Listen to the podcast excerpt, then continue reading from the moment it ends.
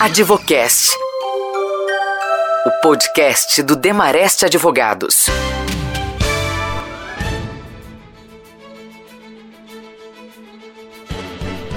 Oi, pessoal, tudo certo? Estamos começando mais um Advocast, o podcast do Demareste. Hoje vamos falar dos direitos e desafios da comunidade LGBTI, do ponto de vista jurídico, aproveitando que junho é o mês do orgulho LGBTI. O dia 28 de junho de 1969 ficou historicamente marcado por um confronto entre policiais e manifestantes nos Estados Unidos. E desde então, essa data é marcada por eventos, paradas e uma série de ações afirmativas voltadas a essa comunidade nos mais diversos setores. É inegável que muitas conquistas foram alcançadas, mas apesar dos avanços, ainda há muito a ser feito. Pelo menos 69 países continuam criminalizando e punindo relações sexuais entre pessoas do mesmo gênero. E essa violência é ainda mais intensa com pessoas pretas e transexuais, sendo que o Brasil é considerado hoje o país com o maior número de mortes de pessoas trans em todo o mundo. Por isso, é urgente abordar e enfrentar esses desafios. Advocast, o podcast do Demareste Advogados. No Advocast de hoje temos a participação dos sócios César Rossi Machado e Ângela Sinhac, da área de resolução de disputas do Demareste. Vamos conversar ainda com a deputada Dani Balbi, a primeira deputada transexual da Assembleia Legislativa do Rio de Janeiro, a Alerj, além de ser professora e doutora em Ciência da Literatura pela UFRJ, a Universidade Federal do Rio de Janeiro. Eu quero começar primeiro com o César, que é responsável pelo Demais, que é uma iniciativa do Demareste que está completando cinco anos, iniciativa voltada para a inclusão e conscientização da diversidade no ambiente profissional. E eu queria, César, de maneira geral, que você apontasse aqui quais são as conquistas obtidas pela comunidade LGBTI, aqui no Brasil. Né? Quais direitos você destacaria aí como os mais significativos nas últimas décadas? Obrigado, Leandro, pela pergunta. Difícil ser exaustivo aqui, né? Um, são muitos anos aí de luta, mas eu acho que a gente pode começar destacando, né, já um bom tempo atrás, aí, mais de 30 anos começou essa luta, quando em 1985 o Conselho Federal de Medicina ele retira a homossexualidade do, do rol de doenças, né? Então, e a cura gay, ela só, a famosa cura gay, que é um tratamento psicológico, só foi proibida em 1999. Em 1988, a gente tem a própria Constituição, que assegura como direitos fundamentais, né, preceitos fundamentais, a igualdade entre todos os cidadãos brasileiros, independente né, de, de cor, classe, é, gênero, e em especial a dignidade né, da pessoa humana. Aí a gente teve um período bem obscuro, que foi o período aí da, da luta contra a epidemia do, do HIV e da AIDS. Nesse período não se viu uma caminhada muito grande na parte dos direitos, mas houve uma caminhada grande no aspecto da saúde e de se é, afastar um pouco essa estigmatização, essa preconceitualização da comunidade LGBT e mais em relação ao HIV. Em 2002, aí já bastante tempo depois, com o avanço que teve é, na medicina em relação ao tema do HIV, a gente vê o Conselho Federal de Medicina autorizando a, a cirurgia de redesignação de gênero, né, ou uma cirurgia de, é, de transição de gênero.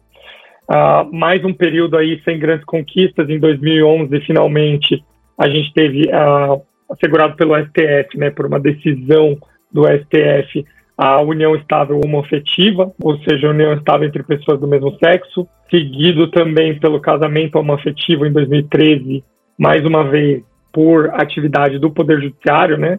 no caso CNJ. Em 2018, a gente tem o STF, mais uma vez, autorizando retificação de nome e de gênero de pessoas trans, e teve também um provimento do CNJ que orienta esse procedimento. Então, agora já estou falando de conquistas bem recentes, né? A gente teve um, um calhamaço de conquistas recentes, todos com base em decisões judiciais. Em 2019, por oito votos a três, o STF passa a criminalizar a homofobia, a transfobia, mas com fundamento numa lei já existente, que é a lei antirracismo. Em 2020, ah, foi eliminada pelo STF também a restrição de doação de sangue por pessoas LGBTI+. Em 2022, agora super recente, a gente tem uma alteração na lei de registros públicos que permite, a mudança do prenome das pessoas, que beneficia é, as pessoas trans, e tem uma super quente agora de 2023, que é a questão de acolhimento de refugiados LGBTI+, né, quando eles são perseguidos ou criminalizados nos seus países de origem, existe aí uma política do nosso direito internacional brasileiro de acolhimento dessas pessoas. Então, assim, são, são conquistas extremamente recentes, extremamente importantes, mas muitas delas são da última década. Muito embora essas pessoas LGBT e mais seja uma realidade social, a gente ainda não vê um grande movimento do, do governo mesmo, das políticas públicas para acolher e assegurar esses direitos. Todos eles acabam acontecendo aí por decisões judiciais. Ângela, seguindo nessa resposta do, do César, é, eu queria que você comentasse é, essas conquistas que foram alcançadas principalmente né, por meio das decisões judiciais. É, que visão a gente pode ter do, do movimento legislativo na promoção e na proteção aí à causa LGBTI+. É, na verdade, o, o, movimento legislativo em prol dessa causa, ele ainda é muito ínfimo, né? Como o próprio César mencionou, uh, os avanços mesmo, grandes avanços vieram através do Poder Judiciário, né? E isso acontece porque a representatividade dessa comunidade LGBTQIA+, nos parlamentos, ela é muito pequena, né? Essa representatividade, é, ela, além de ser pequena, ela, a causa dela, vamos lá, é, vamos tratar aqui por que a causa, porque nós temos poucos candidatos dessa comunidade, né, participando dos processos legislativos, participando das discussões políticas, participando, né, ativamente é, dentro dos partidos políticos. Eles, uh, esse grupo sempre foi muito negligenciado. Então, a participação desses grupos começou a, a surtir agora, ter uh, um volume maior a partir de 2018 mesmo.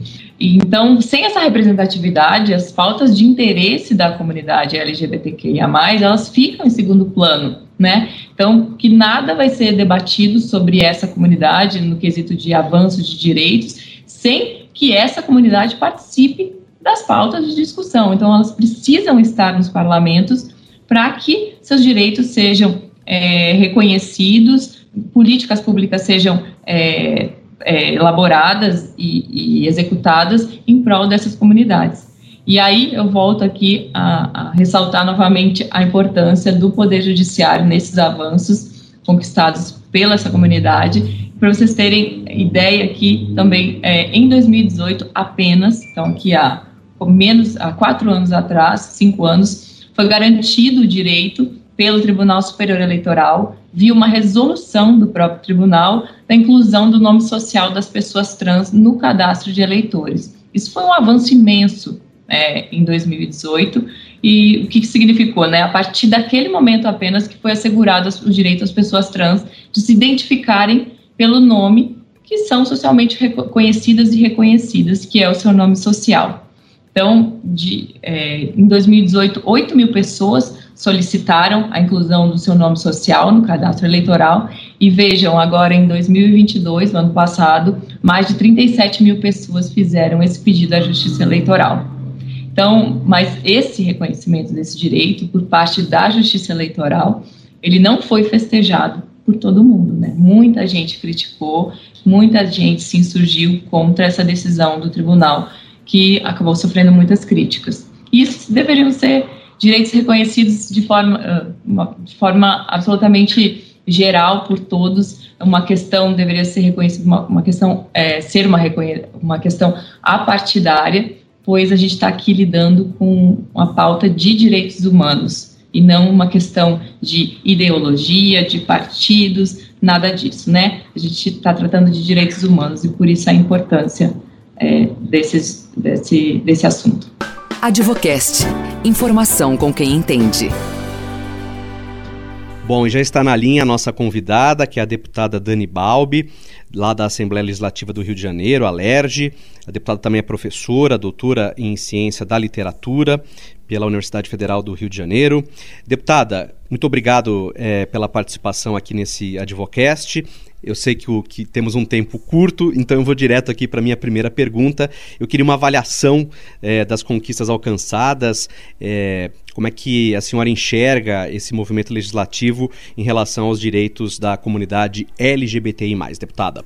Primeiro, agradecer o convite e a oportunidade de debater um tema tão urgente, tão necessário, que é a inclusão de pessoas LGBTQIA+, no rol da cidadania efetiva. Bom, em especial, consideração a respeito da cidadania de pessoas LGBTQIA+, a partir dos avanços do parlamento, infelizmente a nossa avaliação é uma avaliação muito negativa os parlamentos estaduais, municipais e federais têm se comportado como verdadeiros entraves ao avanço no que se refere à luta contra toda forma de opressão e discriminação, especialmente aos segmentos da população LGBTQIA+, né?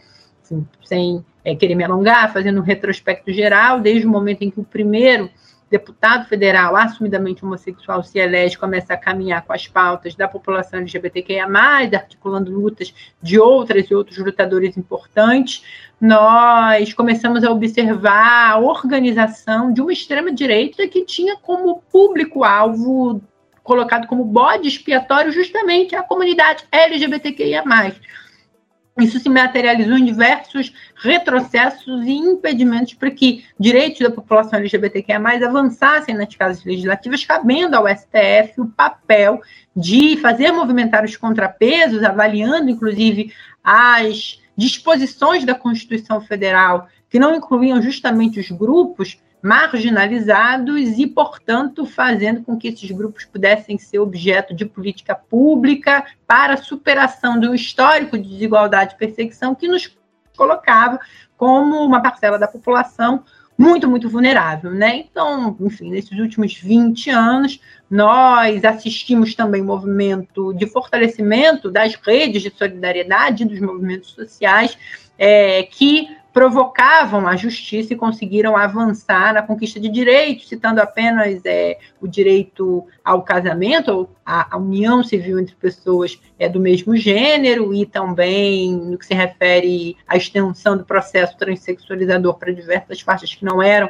é, contempladas na portaria, é, além, obviamente, da retificação do, da situação de gênero e nome, enfim, muitas conquistas que infelizmente estão diretamente ligadas à atuação do Poder Judiciário e à negligência, é, ou mesmo ao óbice apresentado pelo Poder Legislativo. Então, a gente espera que, é, com os nossos sopros de resistência, né, no caso a eleição de muitas parlamentares LGBTQIA+, nós possamos avançar ou pelo menos resistir aos retrocessos impostos por uma agenda ultraconservadora que ora ocupa os parlamentos Brasil afora. Acho que seria interessante, uh, deputada, falar um pouquinho sobre sua experiência na política, né, campanhas eleitorais, é, quais as dificuldades que você teve até chegar onde a senhora está hoje? É, eu me filiei muito jovem ao Partido Comunista do Brasil, no bojo das lutas pela valorização da educação pública e assistência estudantil, manutenção do passe livre, que é uma realidade aqui do município do Rio de Janeiro. É, e a partir daí fui ingressando em outros movimentos sociais, notadamente o movimento de mulheres, movimento LGBTQIA+, movimento negro, né, através da participação mais ou menos é, direcionada do Partido Comunista do Brasil nesses movimentos, nessa rede do movimento social. É, participei muito ativamente do movimento estudantil, né, quando, é, principalmente quando saí do ensino médio ingressei na universidade, e os desafios que eu tive, né, primeiro como uma pessoa negra LGBTQIA+, foram de me consolidar é, dentro das instâncias institucionais, né, mesmo os movimentos e até o partido, como alguém que fosse depositário de credibilidade.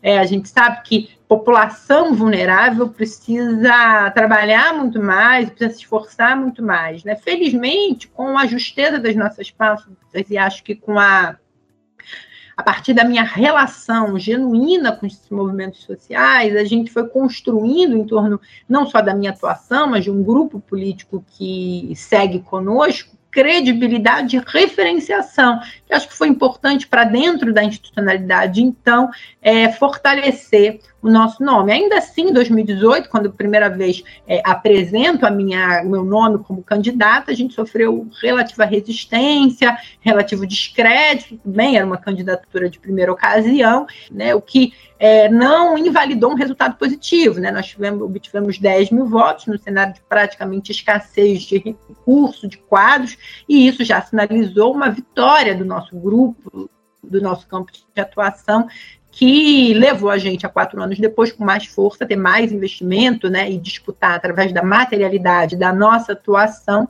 é, o espaço de protagonista e de prioridade no Partido Comunista do Brasil, que levou a gente a esse resultado. Então, os desafios são muitos, né? diversas formas de silenciamento, descredibilização, questionamento da sua liderança, e não há outro jeito, né? Para nós, só há é, duas estratégias à mão. Primeiro, nos fortalecer dentro do coletivo de forma genuína, através da nossa militância, e depois continuar de forma assídua o trabalho de formação política nossa, do nosso grupo e da rede que nos apoia, que vai se multiplicando.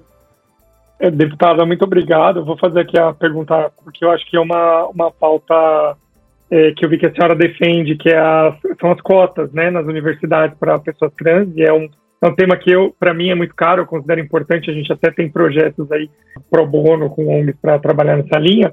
Então, eu queria é, entender um pouquinho, né, como está sendo essa luta e como que né, incluir as pessoas trans nos sistemas de cotas nas universidades pode transformar a vida, né, dessas pessoas trans. É, de acordo com o último relatório da ANTRA e de outras redes que fazem parte da coleta de dados qualificados para o enfrentamento da LGBTQIA fobia, a população transexual e travesti no Brasil é, está numa situação de marginalidade no que se refere à continuidade da educação básica no período regular. 73% dessa população no Brasil foi evadida do ensino formal neste período regular, que compreende os 15 é, e os 18 anos dessa faixa, e, consequentemente, não consegue nem acessar é, o ensino superior, nem o mercado de trabalho formal. Então, é importante como estímulo para mudar a realidade das universidades, e a gente acredita que melhora significativamente a qualidade, que a gente aprove, adote um sistema de reserva de vagas que permita com que essa população faça parte da comunidade acadêmica, mas não só, também no âmbito do ensino médio, sobretudo do ensino técnico. Nós temos legislação aqui tramitando é, similar à, reserva de vagas no ensino superior para garantir reserva de vagas nos concursos para as redes técnicas aqui do Rio de Janeiro. Além disso, o estabelecimento do que eu chamo de comitês da diversidade, que são gestados a partir da realidade específica de cada unidade básica, mas que são normatizados pelo poder público.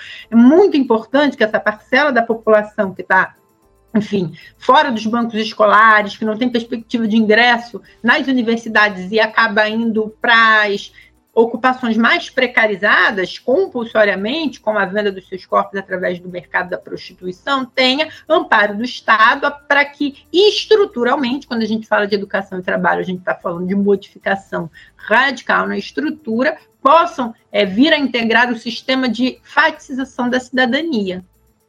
Deputada, qual a recomendação que você daria para as pessoas que querem se envolver de forma mais concreta na política e trabalhar para fazer a diferença? Existe alguma forma mais adequada de acesso aos deputados, vereadores, aos senadores? É, como uma deputada do campo popular e progressista, eu valorizo muito as articulações dos movimentos sociais movimentos sociais em defesa da educação pública, do direito da população LGBTQIA, de enfrentamento ao racismo, de empoderamento das mulheres, sobretudo mulheres negras é, e periféricas. Então, acho que o primeiro caminho é pensar numa agenda que te movimente e procurar se articular com os movimentos que já estão produzindo, produzindo resistência, produzindo proposição e radicalizando a criatividade política né, desses segmentos mais vulneráveis. Esse segmento, esses movimentos, perdão, já tem, em algum grau, uma articulação com deputados, vereadores, enfim, com parlamentares ou agentes políticos mais gerais é, do campo, como eu disse, popular e progressista. Então, acho que esse é o melhor caminho, né? Quer dizer, procurar os movimentos movimentos coletivos e a partir daí procurar uma articulação. Para quem deseja se candidatar, que é um desejo legítimo, acho que nesse sentido também, através da rede dos movimentos da luta concreta, coletiva e articulada, pensar na, no ingresso num partido político cuja coloração ideológica seja é, compatível com as suas ideias, ideário de mundo, de sociedade, né? Legal, eu vou liberar a nossa convidada, a deputada Dani Balbi. É, ela tem outros compromissos, é, a gente sabia que era uma participação curta, mas é, mesmo assim muito significativa. Deputada, obrigado pela participação aqui no Advocast e até uma próxima oportunidade. Gente, queria agradecer mais uma vez, desculpar, porque a dinamicidade da vida de parlamentar, Acho que é uma marca que exige da gente, inclusive, muita saúde mental. Vocês foram muito queridos, muito gentis. Acho importantíssimo a gente tocar nessas questões, né, à luz da reflexão é, do direito e da efetivação dos direitos. Então, desculpar mais uma vez, porque eu vou precisar sair, mas contem com a nossa mandata sempre. Advocast, o podcast do Demareste Advogados. Bom, e a gente segue para a reta final aqui desse Advocast com os nossos convidados, os sócios César Rossi Machado e Ângela Sinhac, da área de resolução de disputas do Demareste. César, por favor, o seu destaque final, a sua avaliação e, claro, a sua mensagem aqui para quem esteve nos acompanhando. Muito obrigado pela participação.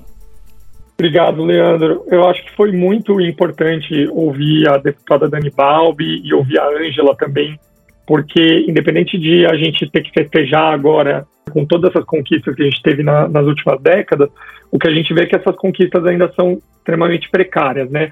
O, a comunidade LGBTI+, eh, continua tendo que batalhar para assegurar judicialmente direitos né, que são básicos, que têm a ver com a dignidade da pessoa humana, e é muito importante que a gente continue com iniciativas eh, para batalhar para manter esses direitos e para conquistar outros que ainda estão em vista. E aqui no, no escritório é por isso que a gente tem o Demais, que é a nossa iniciativa de inclusão de diversidade sexual, né? E a, a ideia é, ainda que nesse nosso pequeno universo do escritório, é garantir que todas as pessoas LGBTI+, que são colaboradores do escritório ou que têm familiares é, LGBTI+, possam se sentir à vontade para viver as suas identidade de forma plena, sem nenhum é, medo de ameaça ou de preconceito ou de assédio ou do que quer que seja. E a ideia desse advocate é que estimular todas as pessoas que estiverem nos ouvindo a fazer o mesmo, né? Que sejam é, pessoas LGBTI+, ou que sejam aliados, que se, se unam a essa causa, para que esses direitos ainda precários, quem sabe no futuro se tornem aí lei e, e possam outras pessoas também se beneficiar dele. Angela Sinhac, sua mensagem final e muito obrigado também pela sua participação. Bom, pessoal, eu gostei muito de participar, agradeço a oportunidade, fiquei muito feliz em debater aqui com a deputada e o César, foi um prazer. Acho que o tema debatido hoje é de extrema importância e o que nós vemos aí com a exposição e com a conversa com a deputada é que nós temos um longo caminho ainda, né, para avançar. Uh, alguns direitos básicos mínimos foram garantidos e são garantidos, mas eles estão sempre sob, sempre sob risco. E a importância de, da, da, maior representatividade da comunidade LGBTQIA+, nos parlamentos, nos espaços de poder, é, é evidente. E que bom que a gente tem espaço né, para conversar sobre isso, para debater sobre esse tema, mas acho que a gente ainda vai depender muito ainda do poder judiciário para é, para é, defender esses direitos e essas minorias. Muito obrigado, Ângela Sinhac, pela sua participação. Agradeço também aqui ao César Rossi Machado, eles que são sócios da área de resolução de disputas do Demareste. E principalmente quero agradecer a você que esteve nos acompanhando nessa discussão tão importante. Muito obrigado pela sua audiência e até a próxima, pessoal. Advocast, o podcast do Demarest.